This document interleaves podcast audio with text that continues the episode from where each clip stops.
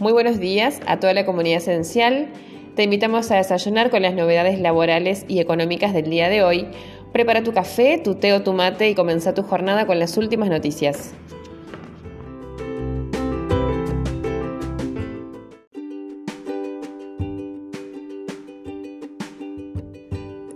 Este martes empieza a vencer el plazo para pagar los anticipos de bienes personales, pero aún subsiste la polémica respecto al monto a ingresar. La FIP realiza el cálculo de anticipos sobre una norma que ya venció, exigiéndoles a los contribuyentes que tienen bienes en el exterior que ingresen el doble de lo que les corresponde por ley. La fecha de caducidad para estas facultades fue el 31 de diciembre de 2020, pero ahora, con los anticipos de bienes personales, los contribuyentes se encontraron con el sistema de cuentas tributarias de la FIP.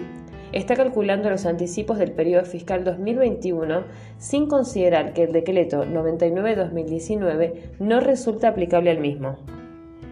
Para los tributeristas, la FIP debería ser la recaudación de los anticipos para el periodo fiscal 2021 de acuerdo con la ley vigente para este año, es decir, sin la alicuota para los bienes situados en el exterior. Pero, a pesar de que el reclamo se realizó hace semanas, eso no sucedió.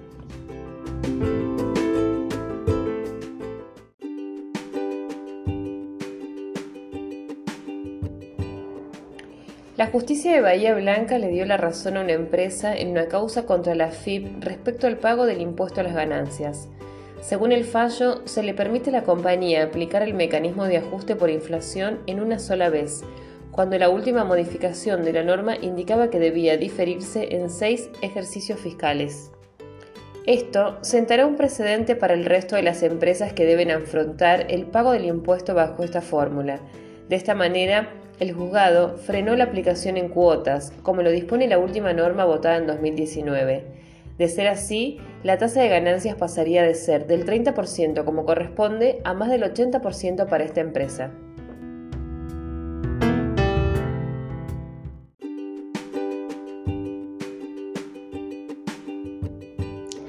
Una de las últimas novedades es el plan de régimen de promoción de la economía del conocimiento, que logró la inscripción de más de 2.000 empresas interesadas en acceder a los beneficios ofrecidos para poder generar nuevas mejoras en su producción y en la manera de trabajar.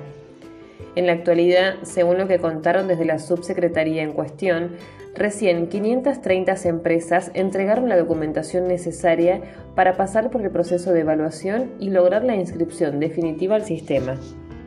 El régimen de promoción de la economía del conocimiento nació a raíz de la Ley 27.506 para que las empresas del país puedan mejorar su funcionamiento desde varios puntos de vista, ya sea lograr empleo de calidad, aumentar las exportaciones que estén basadas en el conocimiento y generar un valor agregado.